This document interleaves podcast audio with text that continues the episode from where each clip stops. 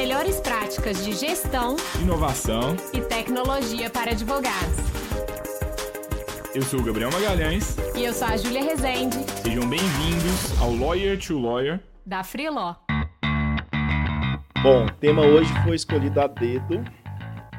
Há muito tempo eu queria trocar uma ideia sobre os serviços jurídicos alternativos, as famosas EILSPs. Quando eu me deparei com essa letra, nessas letras há mais ou menos uns seis anos, sete anos, eu tomei um susto. Falei, o que, que é isso, né? Serviços jurídicos alternativos. Ah, naquele momento, a galera né, lá de fora, para quem acompanhava o mercado de inovação e novas tecnologias, viu ali uma oportunidade né, de novas modelagens de negócio muito ali ah, como consequência da abertura de mercado ah, do, do, mercado inglês, na verdade, para liberalizar os serviços jurídicos. E a partir daquele momento a gente viu essas novas modelagens. A primeira empresa, o Gabriel vai falar um pouquinho delas, mas a primeira empresa que eu uh, me deparei foi a Axion. E a Axion é uma empresa que se que anunciava assim, contrate aqui que a gente é 70% mais barato que os escritórios. Hoje ela tem uma modelagem diferente, ela atua também né, para escritórios de advocacia, mas naquele momento eu falei, poxa, quem que será que está contratando essa Exxon. E quando eu rolei assim para ver os clientes, ele tinha uma chamada lá que ela já atendia 50 das 100 maiores empresas do mundo, já contratavam advocacia sob demanda. E foi um grande susto. Falei, isso tem um poder de impactar gigante, muito, enormemente o mercado. E a partir daquele momento, passei a estudar mais de perto esses serviços jurídicos alternativos, que no ano de 2017, 2019, faturaram mais de 20 bi de dólar. Ah, e aí entram né, as Big Four entrando forte nesse mercado, grandes players também de startups. Então, o Gabriel, né, o Léo e a Júlia vão falar aqui, eles são da Freelaw, vão se apresentar. Ah, vão falar um pouco de panorama de mercado, mas o que eu queria chamar a atenção né, para a possibilidade de impacto no mercado ah, e agora a gente está falando também de chat GPT, de inteligência artificial, ah, de várias coisas que são oportunidades e ameaças ao mesmo tempo. E possibilidade também de redução de custos, né? porque nessa onda de legal operations, ah, de eficiência, né? todo mundo quem está acompanhando o Clube Brasil e vê como que né, esse assunto vem crescendo no país é uma oportunidade também de entender isso, né? De que assim, como é que você leva eficiência para geração de custos. Então é o assunto do momento. Vocês. É, oi, pessoal, obrigado pelas palavras, Cristiano. Quem quiser é, levantar a mão aí, pegar o microfone, o microfone de vocês, acho que a proposta é a gente bater um papo aqui juntos. É, para quem ainda não me conhece, eu sou o Gabriel, eu sou advogado, sou um dos sócios fundadores da Freeló. É, hoje o objetivo é a gente falar sobre essa modalidade de serviços que há pouco tempo eu nem sabia o que era isso. Depois eu descobri que a gente fazia isso, mas assim, eu nem sabia que existia, existia esse termo, para ser sincero. É, mas a gente vai falar muito sobre contratação de, de advogados por assinatura também. Estou é, aqui com a Júlia também, que é minha sócia, cofundadora da Freeló. E o Léo, né, que não é sócio da Freeló, mas é quase sócio da Freeló, porque o Léo é um dos, o Léo é um dos, um dos meus melhores amigos. É, fui padrinho de casamento dele, inclusive. E é engraçado a nossa história, né? Que o, o Cristiano, ele ficou rico, você sabe, né? O Cristiano é, é, é, muito rico. Mas ele ficou rico e aí ele começou a fazer um tanto de palestra. Aí ele foi lá para o Lotec Experience, não sei o quê. Falei assim, gente, ele tá rico mesmo, agora a gente também vai ter que surfar essa onda. E aí eu e o Léo, a gente trabalhava junto no escritório do meu pai. E aí a gente foi lá, viajamos para São Paulo, o Cris fez uma palestra lá para mil pessoas. Eu falei assim, que isso, ele, ele tá rico mesmo. E aí a gente começou a bater de stand em stand procurando solução para o nosso escritório e a gente não encontrou. E aí foi depois da, daquele evento que nasceu assim, eu falei assim, olha, existe inovação no direito, É, antes disso, eu já eu tinha brincado de, de empreender, entre, entre, aspas, com dois amigos, tinha uma, uma, marca de camisa, mas aí depois eu vi assim, olha, gente, dá para empreender no direito. Aí eu convidei várias pessoas para participar de um evento de tecnologia comigo, ninguém foi, uma delas foi a Júlia, e aí ela entrou nessa encrenca e virou sócia da empresa também, e criamos a empresa num evento, foi bem legal. Mas é, hoje o objetivo, pessoal, é a gente falar um pouco né, sobre conceitos sobre isso. A gente vai falar de alguns players internacionais. É, tem dois Estados Unidos, um do, do Reino Unido também, que a gente vai passar para vocês. Vamos contar um pouco da experiência que a gente teve com o Léo, é, praticando isso, errando, acertando, prós, contras, o que, que a gente pode fazer para reduzir custo, diminuir sobrecarga de trabalho na advocacia e é, o que não fazer também, porque a gente errou bastante sobre isso. É, e no final a gente também preparou aqui, a gente separou, porque eu acho que às vezes a gente discute muitas coisas na teoria, né? Então a gente vai mostrar também a nossa plataforma aqui da Freeló para vocês na prática.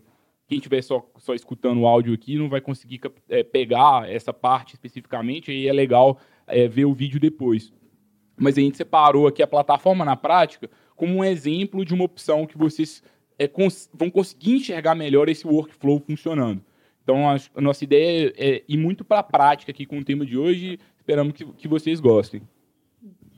Olá, pessoal. Meu nome é Júlia, eu sou advogada, como o Gabriel falou, sou sócia dele na Freeló, né? Sou uma das fundadoras também, é, que criamos no, no evento, como ele falou, e como ele disse, a gente nem sabia que a gente era uma forma alternativa né, de prestação de serviços jurídicos. Acho que esse conceito veio depois da gente entender, né, ter a ideia da, da solução, entender qual desafio a gente resolvia. A gente, nossa, isso é tendência em outros lugares também. Então, vamos entender como outros players do mercado fazem também.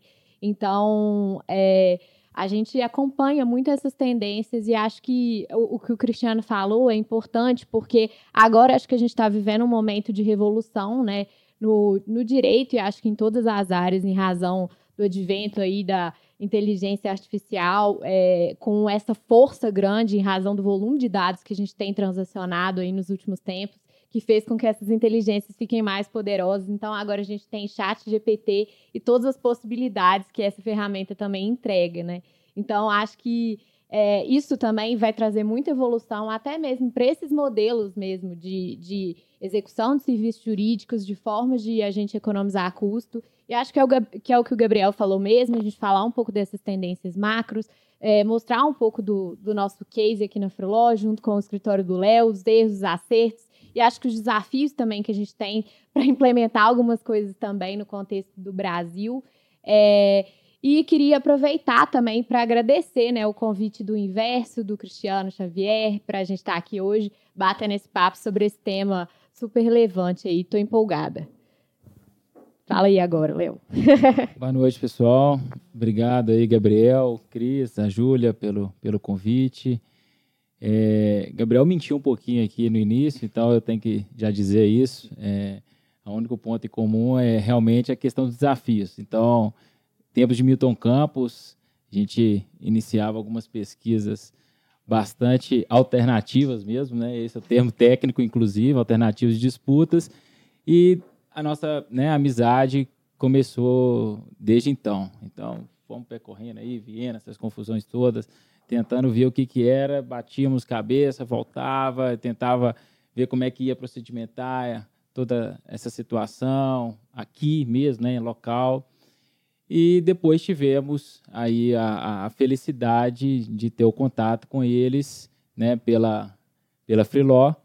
E aí que a coisa bagunçou mais ainda a minha vida, literalmente me, me bagunçou mesmo, porque é, uma advocacia, né, do escritório já há 32 anos, um escritório de massa, né? um escritório onde eu sou membro, é um escritório muita demanda, muito, muito, muito, e eu estava naquele período conturbado de doutorado, eu falei, eu vou ter que parar agora de ler teoria do direito para estudar tecnologia. Aí, assim, como que eu ia convencer? Meu, meu, meu, maior desafio foi esse, não foi entender tecnologia, você ver como é que ia aplicar isso, não. Foi convencer o meu orientador de que eu tava, tinha que estudar tecnologia porque como é que eu ia absorver isso para o escritório?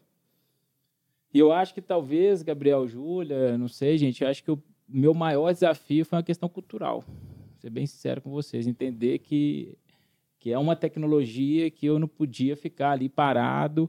Então, aquilo me empurrava, como é que eu fazia. Então, a, o meu, meu maior assim, obstáculo inicial foi a minha organização. Sabe? Eu tinha um propósito totalmente diferente. Então, assim, eu falei com o Gabriel, olha, eu vim aqui para falar só a verdade mesmo. Eu vou, eu vou falar tudo. Não sei qual é o modelo aqui de, de, de negócios seus aqui hoje, mas a minha ideia é falar com você assim, apanhei e apanho muito hoje, ainda, com a Freeló, sabe? É, vocês erram muito. E foi com base nos erros que a gente foi aprendendo, né? Então, isso que eu falei com o Gabriel. Eu falei, Gabriel, acho que é legal a gente trazer isso para as pessoas, é de falar como que é essa dificuldade mesmo, prática, porque ah, fica na teoria, teoria para mim não, gente, eu gosto da prática. Então, meu dia a dia é isso aí, porque eu tenho que saber como é que eu vou utilizar a mão de obra que eu tenho no escritório, porque, oi, serviço não é de graça não. Tá falando aqui que é bonita, startup, que é negócio, oi, o plano chega, eu tenho que pagar boleto, é? E todo cliente vai querer, você sabe, todo cliente vai querer pagar esse serviço? Como embutir isso no contrato de honorários. Então, nós temos várias, né, vários problemas nesse aspecto, mas acho que antes de passar a isso, Gabriel, acho que é interessante falar, né, principalmente... Do... É, eu acho que, assim, hoje a gente vai falar de duas coisas importantes, é, que é Alternative Service Legal Providers e... Até enrolar de, a língua, né? Que é até difícil de falar, mas acho que foi. O, o Cris falou em inglês aqui, é ALSP, gente, eu não vou arriscar, não. E vamos falar de contratação de advogados por assinatura. É, qual é a experiência que a gente tem com isso hoje? Primeiro ponto, é, o, quando a gente fala de, de Alternative Service Legal Providers, a gente tem diferentes é, frentes que podem atuar nisso. Vou dar um exemplo de uma frente que sofreu muito e eu acho que todo mundo aqui viu, que era aquelas startups que ajuizavam ação contra a companhia aérea. É, não sei se alguém chegou a acompanhar isso. Várias aí foram banidas pelo AB, teve um, uma confusão danada. Isso é um Alternative Service Legal Provider. É, é uma é forma de prestar né, o serviço jurídico sem necessariamente ser por um escritório de advocacia. Então, eu presto um serviço de natureza jurídica, mas eu não sou um escritório. Então, eu posso ser uma empresa de tecnologia, eu posso ser uma consultoria, eu posso ser um freelancer, um consultor freelancer. Então eu posso ser ou uma empresa ou uma pessoa física também. Qual que é o conceito, acho que geral? É assim, é, não necessariamente sou advogado, um tanto de advogado junto, que forma um escritório, é, é a melhor estrutura organizacional para entregar um serviço legal para o cliente. Isso é um conceito que é, faz, faz tanto sentido para mim que hoje a gente vê mais engenheiros em grandes escritórios, administradores, a gente vê aí todas essas grandes bancas é, de advocacia tem alguém ali no, no quadro de alguma forma, não no quadro é, societário, porque o AB ainda não permite isso. Eu até acho que deveria permitir. É, mas a gente tem sempre algum administrador, algum engenheiro ali por trás para ajudar algumas coisas. Por quê? Nós, advogados, não somos os melhores em tudo que a gente faz. A gente é bom em fazer petição e outras coisas, às vezes para para organizar a casa, para fazer procedimentos, eu preciso de um engenheiro, ou eu preciso de alguém que vai entender sobre gestão. É, então, acho que isso, esse conceito, é, para mim, ele primeiro ele, ele preza um pouco pela, por uma visão mais multidisciplinar no direito. É, e a segunda questão, às vezes, é utilizar a tecnologia. Então, as, é, por que, que a tecnologia ela pode trazer benefício? Porque ela pode automatizar alguma coisa repetitiva vamos comparar agora, sem, sem querer fazer juízo de valor, né? Acho que, na verdade, é uma questão que eu acho que é até superada. Tudo bom, né? Quer falar? Essa aqui, essa aqui sabe? Não, você vai falar também. É, sem querer fazer juízo de valor sobre essas startups de companhia aérea, mas, de certa forma, eles são muito mais eficientes para receber demanda de companhia aérea do que escritórios de advocacia. Por quê? Em quanto tempo que sai inicial no escritório de advocacia? Demora. O Léo sabe disso, que ele, ele quando. Foi um desafio dele. A inicial na mão dele demorava, às vezes, bons quatro meses ou mais, dependendo do caso. É, e é difícil. Agora, uma, uma, startup que tem procedimentos claros, às vezes ela vai ajuizar as, as, ações contra a companhia aérea muito mais rápido. Esse é o conceito. Agora, a gente tem uma questão é, da OAB, uma questão de né? cada país que ela vai ter uma dificuldade. Mas hoje no Brasil, é, inclusive a gente estava no Web Summit, o Cris comentou, e eu e a Júlia a gente participou de uma palestra que era tinha um CEO do, do Brasil lá da Rocket Lawyer, que é uma empresa que também se enquadra nesse, nesse, nessa classificação.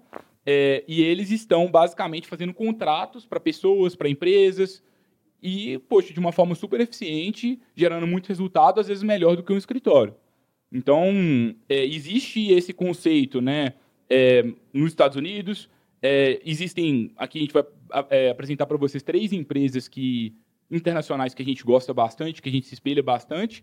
Mas a nossa experiência aqui, mais específica sobre esse conceito, é da prestação de serviços jurídicos para outros advogados. É o que a gente tem mais domínio, sabe? Então, por isso que a gente é, incluiu aqui no tema falar de contratação de advogados por assinatura, que é o que a gente sabe mais aqui, mas a gente pode discutir mais os outros temas também. Mas só o fato, né, de... Eu acho que um modelo, ele pode... é, a gente pode, digamos assim, pegar uma, uma parte de um modelo e, e envelopar em um outro. O nosso próprio modelo de negócio da nossa empresa é uma mistura de Netflix com outras coisas que a gente viu. Netflix com Uber, com Trello, para quem conhece, e empacotou tudo isso e virou freeló. Foi um pouco da forma que a gente fez. Da mesma forma, talvez, vocês podem se espelhar em algum, no modelo que a gente traz para mudar a precificação de vocês, para mudar a forma que vocês estão trabalhando também no dia a dia. Eu acho que é um pouco do- de como eu vejo isso.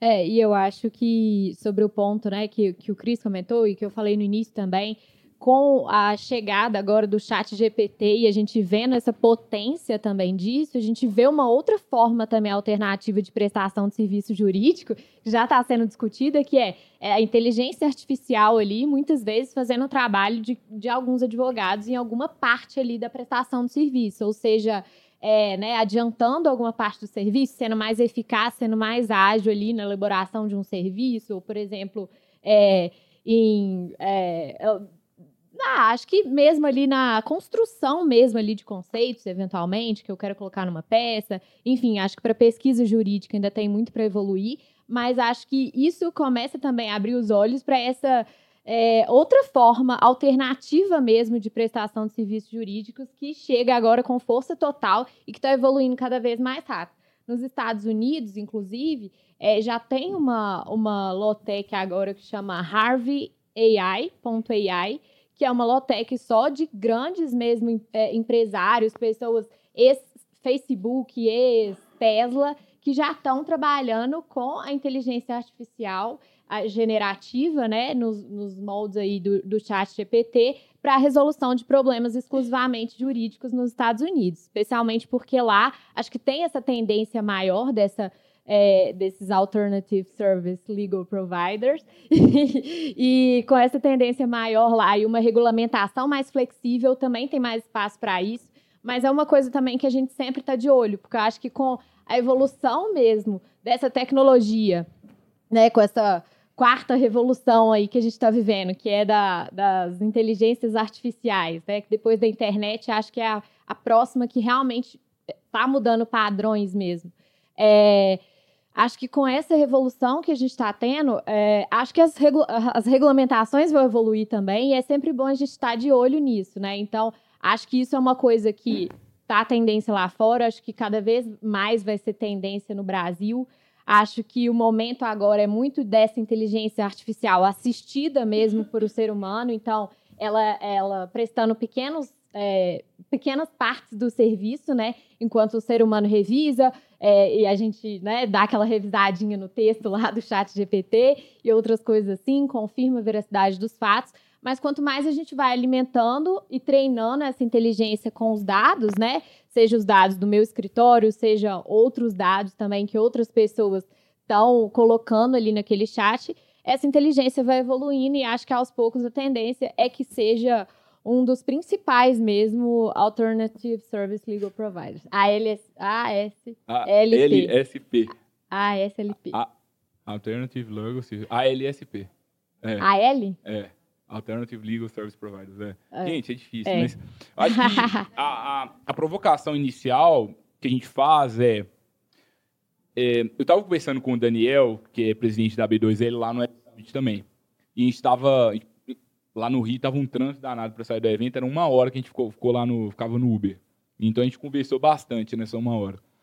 E aí a gente estava conversando um pouco sobre o, a postura do advogado, né? Porque o advogado ele existe para facilitar o acesso à justiça, né? Assim, só que às vezes eu acho que a gente tem uma postura no Brasil ainda de, do advogado muito protegendo a gente mesmo, sabe? Não buscando o nosso fim, que às vezes é o acesso à justiça.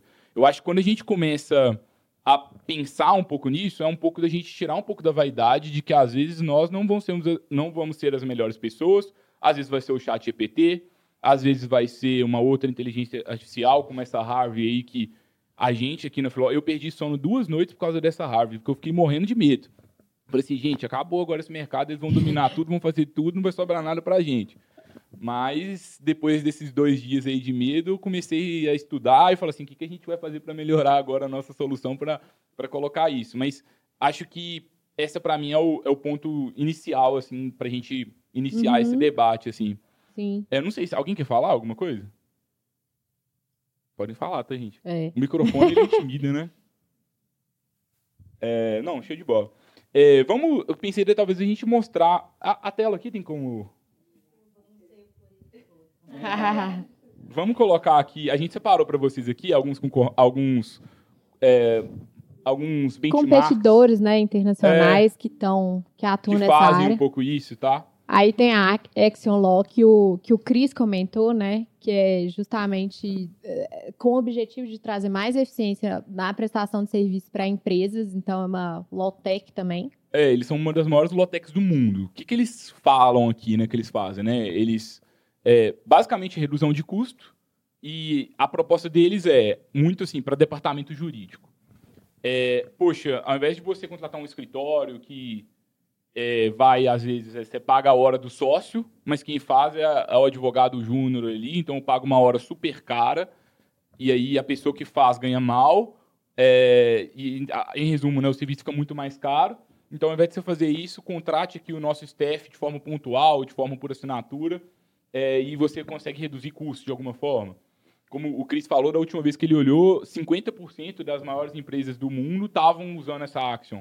Então, é uma, uma forma aí que eles estão fazendo para reduzir custo. Porque provavelmente eles têm procedimentos de trabalho mais eficientes do que grande parte dos escritórios. Então, uma coisa que pode ser legal, assim, né? Mas o que eles falam muito, é, a todo momento que eles falam aqui, né, no, nos pontos deles, é, é muito questão de. Aqui, esse dado aqui ainda é atual. 50% das 100, é, das 100 é, empresas mais valiosas, elas são clientes deles. Então, é muito assim, redução de custo. A lógica é, ao invés de eu contratar um escritório, eu vou contratar direto esse advogado, vou usar uma plataforma de contratação de advogado. Sim, é, e eles focam também muito em projetos, em, em né, alocação de times jurídicos também internamente dentro das empresas ou para um projeto específico.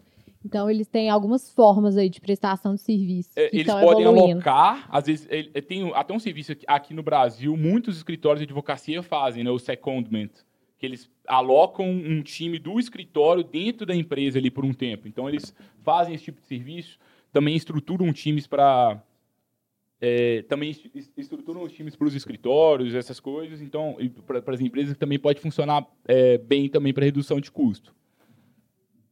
É, também tem essa Priori, que também é parecido, né? Eles falam muito de redução de custo, redução de tempo e a satisfação. E aí usa toda a roupagem da Uber, né? Vai lá, avaliação. Poxa, eu contrato um advogado lá para minha empresa, para o meu escritório. Aí eu pago o salário lá no, no final do mês para o advogado. Mas e aí? Ele vai ser bom, vai ser ruim? Nessa dinâmica a pessoa tem nota. Isso tudo, pegando essa gamificação que outras grandes plataformas fazem, pode gerar mais resultado. É, e a gente também tem a Lloyd Law. Essa aqui, essas duas anteriores, elas são nos Estados Unidos. Essa Lloyd Law é um ótimo benchmark para vocês fazerem, que é lá do, do, da Inglaterra. Também bem bacana. Então, tanto para proposta para quem quer trabalhar, olha os clientes deles. Google, Adidas, o próprio Airbnb. Então, tá, tá, tá funcionando muito bem. E a Rocket Lawyer, que foi a que a gente conheceu foi super legal conhecer uma, um fundador de uma Lotec internacional pessoalmente. Eu me senti, tipo assim, foi muito bacana, porque aqui no Brasil a gente tem tanta pouca referência, então foi bem legal o fato de, escutar eles lá presencialmente, foi bem bacana a experiência. Mas aí aqui a, a, a diferença, né, é que a Rocket Lawyer, eles usam mais a conexão do cliente final ao advogado. Essas outras é mais uma questão de, tipo assim, eficiência operacional, vamos fazer serviço com mais eficiência. Aí é um pouco dessa proposta da Priori, da Action e da Lloyd Law. E muito, mais, e muito voltada para times de jurídico interno, né? Então, ambas ali estão bastante focadas em prestar serviços para empresas, já sendo realmente uma alternativa mesmo como uma, a um escritório de advocacia para esses grandes times aí, dessas grandes empresas. Sim. Então, é, muitas vezes é mais vantajoso, né? Por questões de custo e de, é, de economia mesmo, contratar uma dessas empresas do que, eventualmente, contratar um escritório. É, Por eficiência, no geral. É, e aí o que aconteceu? A gente começou a pesquisar. E aí a gente viu, né? Quando a gente lê aquelas tendências macroeconômicas, eu não sei quem, quem leu o Tomorrow's Lawyers, é, que é, traz muitas tendências e tal. Eles falam assim, nossa, a gente tem que entregar serviços mais baratos, mais rápido é, e cobrando menos do cliente ainda. Fala algumas coisas, gente, como é que a gente vai fazer isso? Aí, vendo essas tendências, aí, é, não sei se vocês já viram também uma outra frase que é bem comum, né? Fala assim, hoje a maior empresa de transporte do mundo não tem carros. A maior empresa de hotelaria do mundo não tem imóveis, que é o Airbnb, a Uber. É, então, poxa, pegando isso, né? Aí eu cheguei e falei assim, ô Léo, o maior escritório do mundo não tem que ter esse tanto de advogado, não, ué. Vamos seguir essas tendências. e aí o Léo falou assim, ah, até parece, Gabriel. Aí o Léo começava a É. rir de mim e falava assim, não... E não acho que é uma tendência até em outra, é, é- é uma tendência geral mesmo, né, de, de é, da gig economy de acesso, né, ao invés de você ter, você acessa. Então acho que, que vem muito disso aí também, todas essas essas tecnologias que a gente usa aí no dia a dia, Foi aí Uber, quando- Airbnb. Foi aí quando eu tentei começar a, a empurrar a tecnologia no Léo, né? Aí o que, que aconteceu? Ele vai contar aqui a versão dele, mas a minha versão foi a seguinte. Comecei a atender o Léo, ele demorou a aceitar me enviar um serviço dele. Aí ele enviou um serviço. O que, que aconteceu? Ele se tornou o cliente mais chato da Freeló. Porque ele reclamava de tudo. Ele falava, tá ruim, tá ruim, eu não tô gostando, é, qualidade tá ruim, advogado tá ruim, tá- não tá funcionando. E aí, tipo assim, de certa forma a gente ficava puto com o Léo, porque a gente achava que ele tava, que ele tava sendo chato, mas a gente sempre escutava muito, né? E, mas brincadeiras à parte, é, foi com o Léo que a gente foi muito moldando, assim, o que, a gente achava que faria sentido, né? E aí a gente foi criando o nosso modelo de assinatura. É, claro, não foi só por causa do Léo, mas como ele foi, acabou, a gente foi criando ali o projeto piloto dentro de casa, né? Que era mais fácil do que errar dentro de casa era mais seguro do que errar com fora de casa. Então, várias das coisas que ele pedia, a gente foi lá e ia colocando. Nem tudo, É. porque se deixar, ele pede, tu, pede tudo, que- o que pode e o que não pode. E- Aí foi e- assim que a gente começou o projeto. É, e é legal é, que em 2018, né, a gente surgiu lá num, num hackathon, inclusive promovido pela Comissão de Startups da OAB, e o Cris estava, inclusive.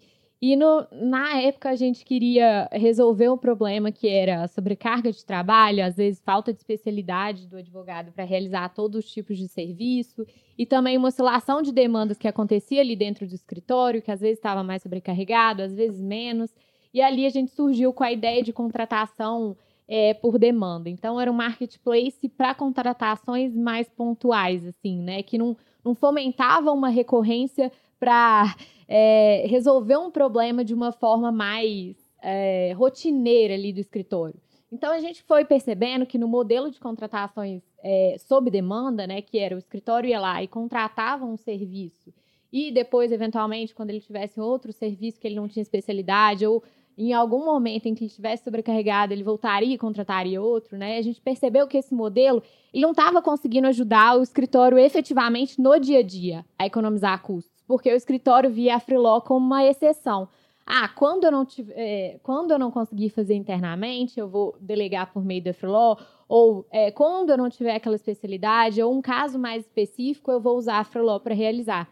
E aí, a gente, muito conversando com o Léo e com outros clientes, é, que falavam: nossa, mas se eu quiser usar a Freeló de uma forma recorrente para realmente conseguir economizar custos no meu escritório, eu preciso que a Freeló ela consiga ser interessante para eu usar nesses serviços rotineiros. Aí porque falava, se eu tava ficar caro, tá caro é, demais o porque se eu ficar pagando esses valores avulsos para todo o serviço que eu for executar aqui no meu escritório, como que eu vou ter realmente uma, uma forma ali de me ajudar no dia a dia? Então, é, foi por meio desse desafio que a gente via que a gente não estava conseguindo ajudar de forma tão efetiva que a gente começou a repensar também o modelo de negócio e que aí que a gente chegou num modelo de contratação de advogados por assinatura, que é o nosso principal modelo atualmente. A gente ainda atua com contratações avulsas, sob demanda, mas hoje a gente está muito mais é, nesse modelo de contratação por assinaturas é, para escritórios de advocacia. É, e um ponto importante é que quando a gente, antes da gente migrar para o modelo por assinatura,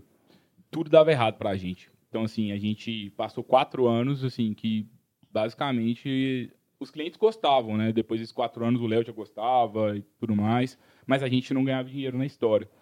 E desde que eu migrei para o modelo por assinatura, eu decidi que eu nunca mais vou ter uma empresa que não seja por assinatura. Porque Uhum. é surreal, assim, é muito melhor. É, pensa para vocês verem, isso é uma coisa assim que se eu tivesse um escritório de advocacia e eu, eu ia tentar ter algum tipo de serviço de assinatura, com certeza. Porque hum, você fecha uma venda ali de, sei lá, que seja 100 reais, mas você começa o mês seguinte com 100 reais. Você não começa do zero na batalha. Quando a gente trabalhava só com modelo de por demanda pontual, começava lá um mês zerado. E aí, se o Léo chegasse lá, tá agarrado, não pedia nada, tava ferrado, ele não, não- ele não me pagava nada. Então, eu acho que essa migração, quando a gente começou a entender, né? Poxa, por que, que tanta gente empacota serviços como assinatura? Eu estava vendo uma notícia recente que tem um, em algum país, tem, parece que tem uma empresa de, uma companhia aérea que agora está criando um serviço de é, viagens por assinatura. Não sei como que vai funcionar, mas deve ser assim: você paga X por mês e você tem quatro passagens aéreas. para o consumidor, é, geralmente é legal, e para a empresa também, porque ela consegue ter essa recorrência. E com uma recorrência, a empresa consegue entregar serviços melhores e também é, garantir o preço, né? Porque às vezes é, o preço mais baixo, assim, né, que o, que o, que o cliente quer, dá para viabilizar se ele, em troca, ele der um volume maior, né? Acho que só saiu a nossa TVzinha. Ah, não, Ah, boa. É. É, e eu acho que, que sobre essa questão, né, de, de conseguir realmente fazer parte das, da rotina do escritório como realmente uma ferramenta ali do dia a dia. Acho que a assinatura permite isso, com que a pessoa veja a Freeló realmente como um, um aliado ali na, na rotina do, do escritório e não só como uma, um caso de uma contratação pontual também. É, ô, Leo, mas conta aí pra gente aí como é que... Como é que... Escutei caladinho, diz que o melhor momento é aquele que a gente fica por último, né? E acho que três Ô, conclusões, Gabi, né, gente? só que a gente coloca pode- a plataforma aí Ah, de uma tá, vez. beleza. Mas é, depois a gente separou aqui, gente, a plataforma pra, pra assim, eh, sendo muito muito transparente. O nosso objetivo não é ficar fazendo uma propaganda da Filó, não é nada disso, mas é mais para vocês tangibilizarem. É, não, depois é porque depois a gente vai mostrar isso aqui. É só para vocês tangibilizarem o que é um fluxo de o que pode ser um fluxo alternativo para a gente é, fazer documentos, sabe? Que é o que a gente é que a gente consegue entregar aqui. Tava dizendo que três conclusões, eu acho que vocês vão concordar comigo, a gente pode ter. A primeira, eu sou chato. Foi isso aqui, a primeira, eu sou chato. A segunda, eu, eu fui cobaia, agora eu vejo isso. E a terceira, a contratação por assinatura é realmente uma realidade. Então, acho que essas três aí, Cris, é, a, a da segunda, para mim, mais importa, que acho que a gente vai ter que ter, discutir uma participação de ganho na Filó por essa questão que foi feita aí do- com, com o escritório. Mas, bem, gente, é, o que o Gabriel falou, é, em termos, realmente reflete bastante a realidade do nosso escritório. É, eu queria compartilhar o máximo com vocês, porque, assim, quando eu estou aí, eu gosto de entender o que o Dicá está falando para ver o que, que eu vou poder absorver, obviamente, para minha utilização prática. Senão não faz sentido nenhum estarmos aqui hoje. Nem eu ter vindo aqui, nem vocês. Então, assim, o que não tiver ficando claro, o que, se- ah, o que, que aconteceu lá, deu pau no escritório, deu. Vou falar, começar falando por isso. Que foi o meu primeiro desafio. Como convencer dois sócios que já estavam com quase 28, 27 anos de escritório que a coisa sempre funcionou do jeito deles, mas funcionou. Né? De utilizar uma ferramenta de tecnologia. Está chegando um maluco aí.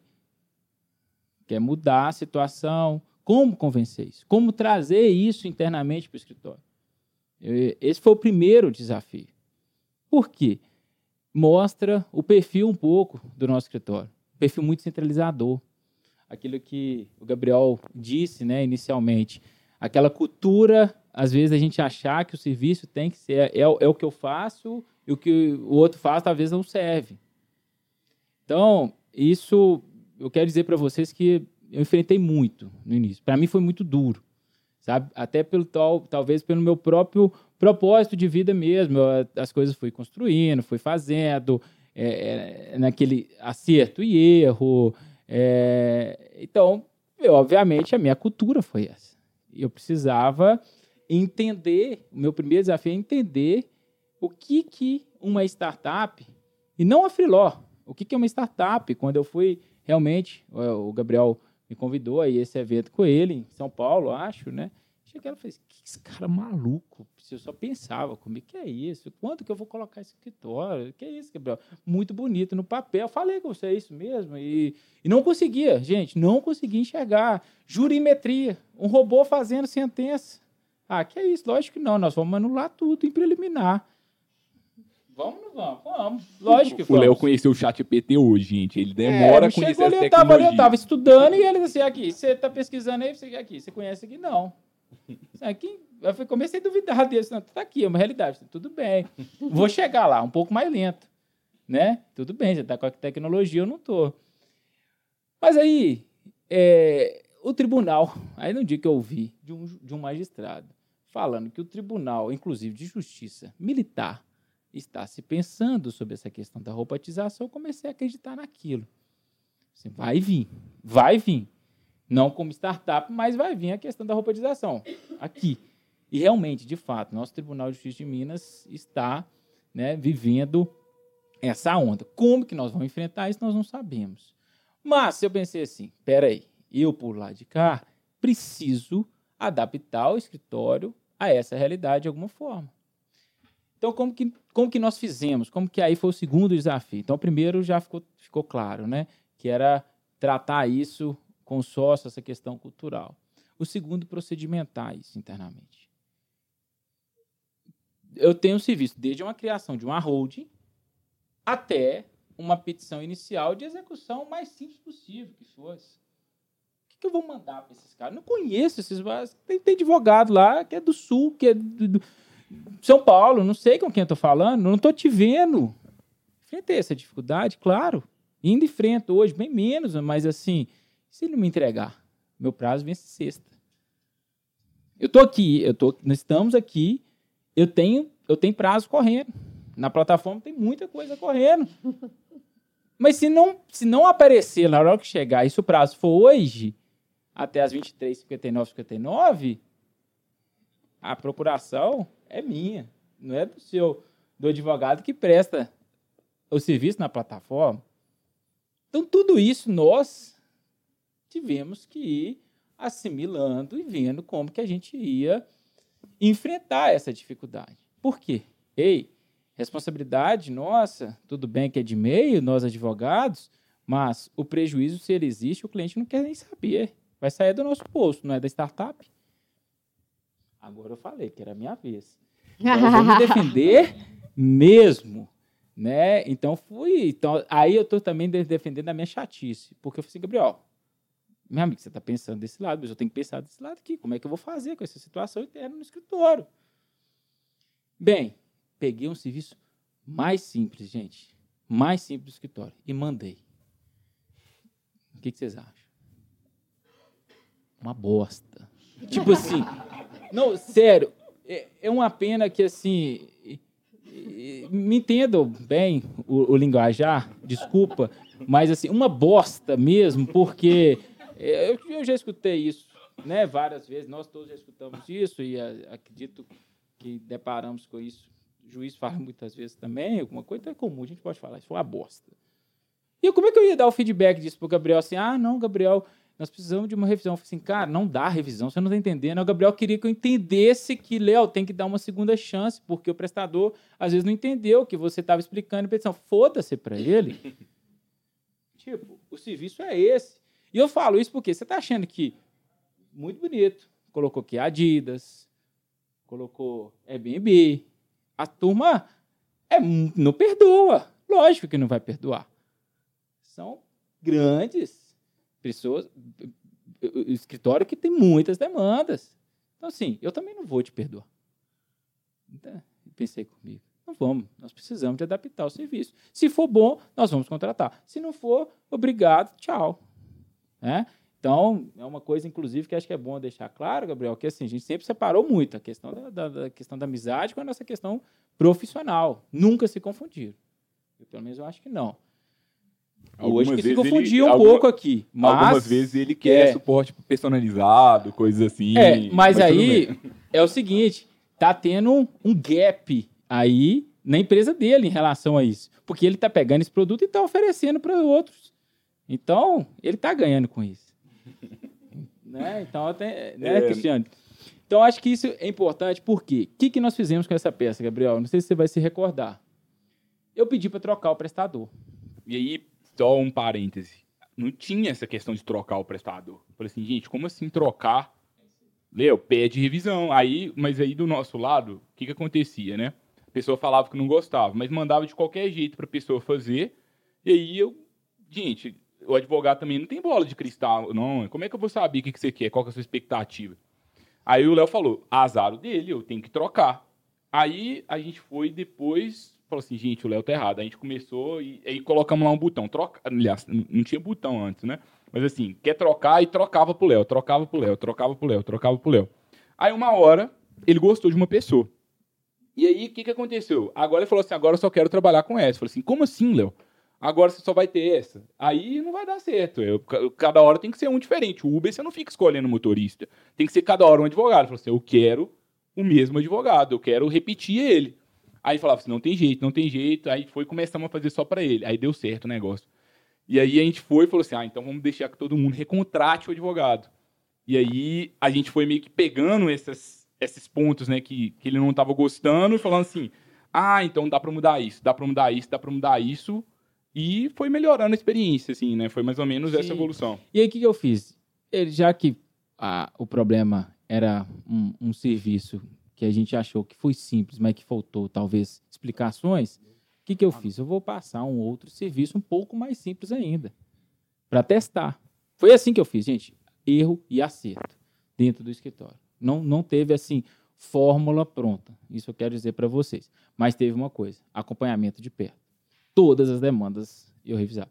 Ah, então aí já, já dá o primeiro desconforto. Porque se eu tenho que trazer aqui a questão de tempo, tá me dando é mais retrabalho. Não. Eu precisava, já que eu. escri- Aí que vai de acordo com a especificidade de cada tipo de escritório, eu acredito, de cada profissional. O trabalho, isso eu achei muito interessante a experiência com a startup. Eu consigo hoje personalizar o serviço do escritório. Parece que é uma coisa que Gabriel apresenta como uma- um, um viés é, ruim, ah, de exigência. Não, mas eu acho que isso é legal para o cliente.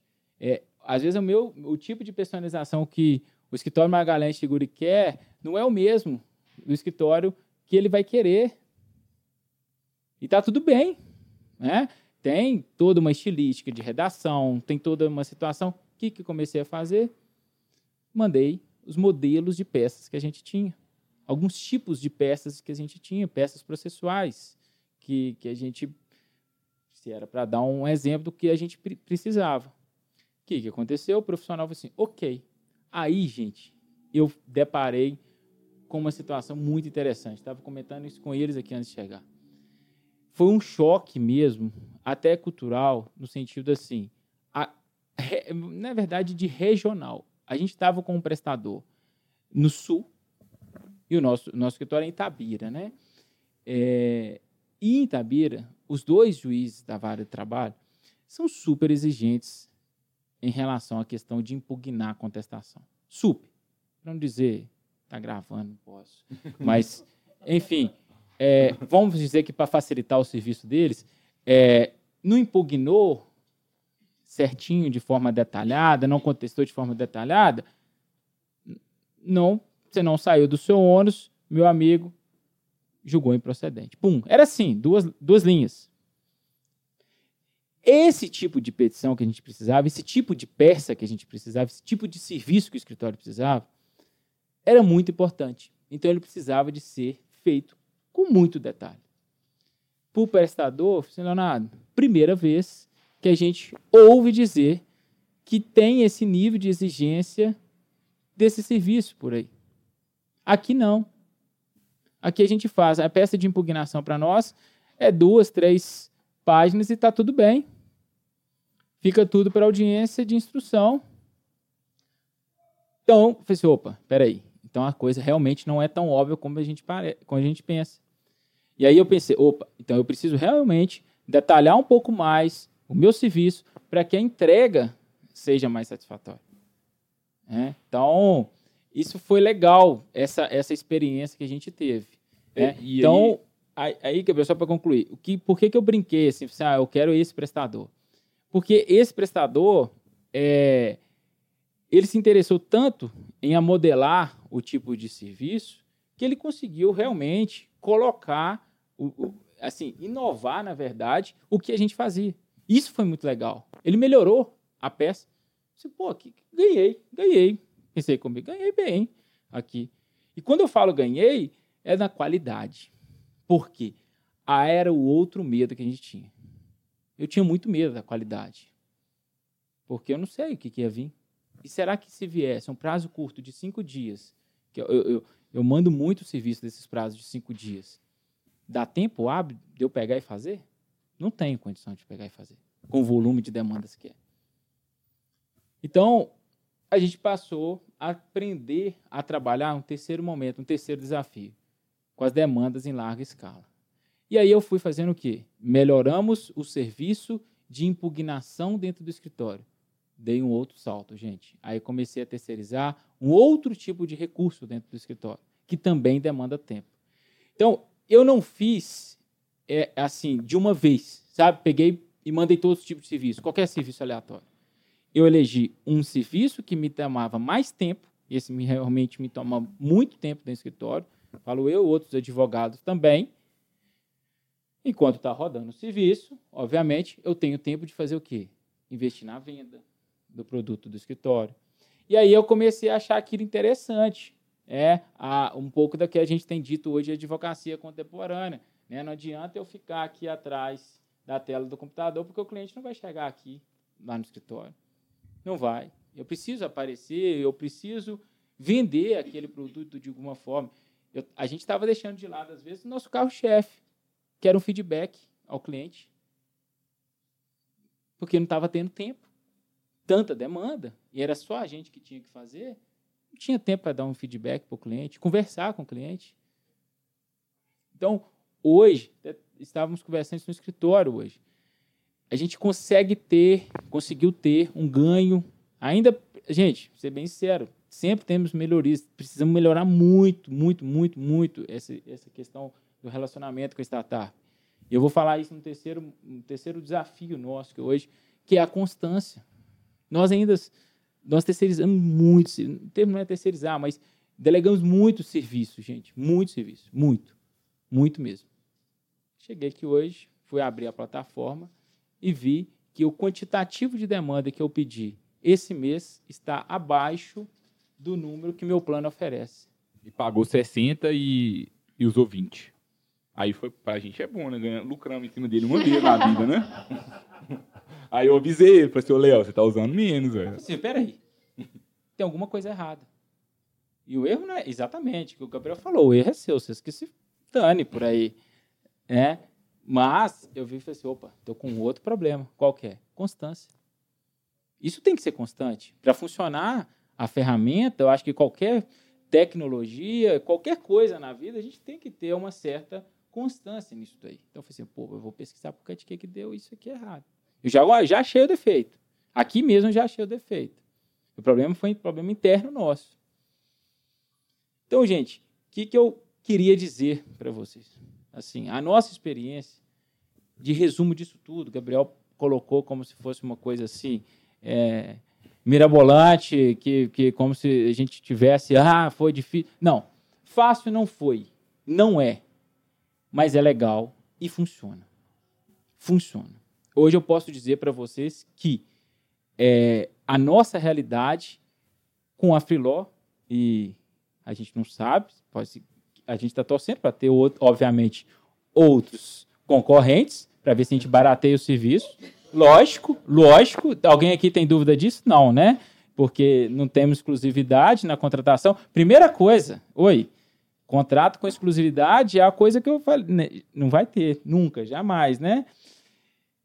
E, mas a experiência que a gente tem com a Filó está sendo muito interessante porque isso, obviamente, ele me jogou para baixo para caramba o tempo todo, mas eu tenho que dizer uma coisa, que o, Gabriel e a Júlia têm uma, uma característica muito interessante, que é o, a questão do atendimento. A equipe de vocês no atendimento é, é rápido, eles tentam fazer de tudo para resolver a situação. Então, eu vou dar um exemplo semana passada que aconteceu. Aí eu fiz uma solicitação na plataforma, é, um cliente muito exigente, sabe assim. Então, era um caso que envolvia recuperação judicial no Rio de Janeiro, então tinha que realmente ver data, tempo para isso era muito grandioso, muito grandioso. Falei assim, quer saber? Vou pedir esse serviço na plataforma. Passou um dia, não teve aceite. Da, do, do, prestador, não, não, ninguém quis. Falei assim, opa, deve ter visto que é ruim, né? Que é assim também, né, gente? Se o serviço é muito trabalhoso, o pessoal é. fala assim, ah, isso aqui eu vou, vou demorar isso. um pouco para pegar. E, e, e, eu vou chegar, eu quero chegar exatamente nesse ponto para falar que isso aconteceu comigo lá no início. Que era onde eu queria, falei assim, eu vou, vou contratar. Não, jamais a Freerop, porque os caras estão escolhendo o serviço. Falei com você muitas vezes, muitas vezes isso.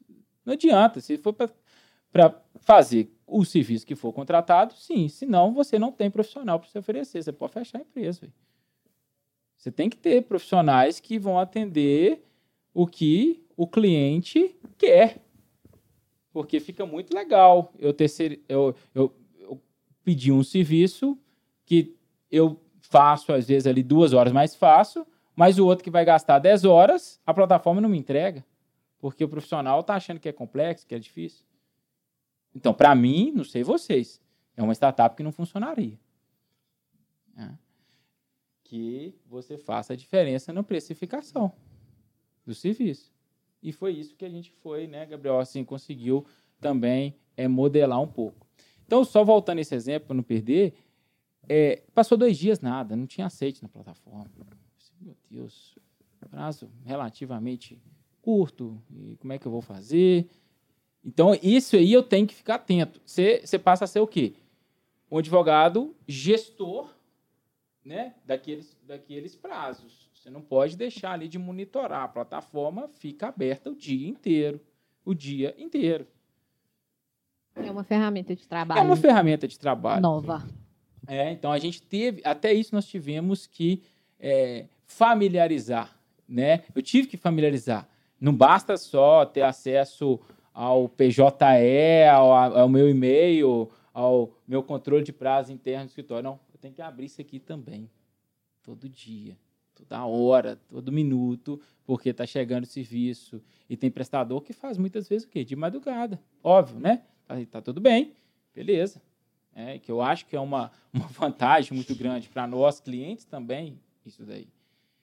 E aí eu fui, falei assim, olha, vou fazer a comunicação com a plataforma, porque o serviço já passou dois dias, não, não, não teve aceite é, Gabriel, né? Gabriel, o Gabriel, o outro, seu xará, falei com ele, falei assim, não, peraí, tum.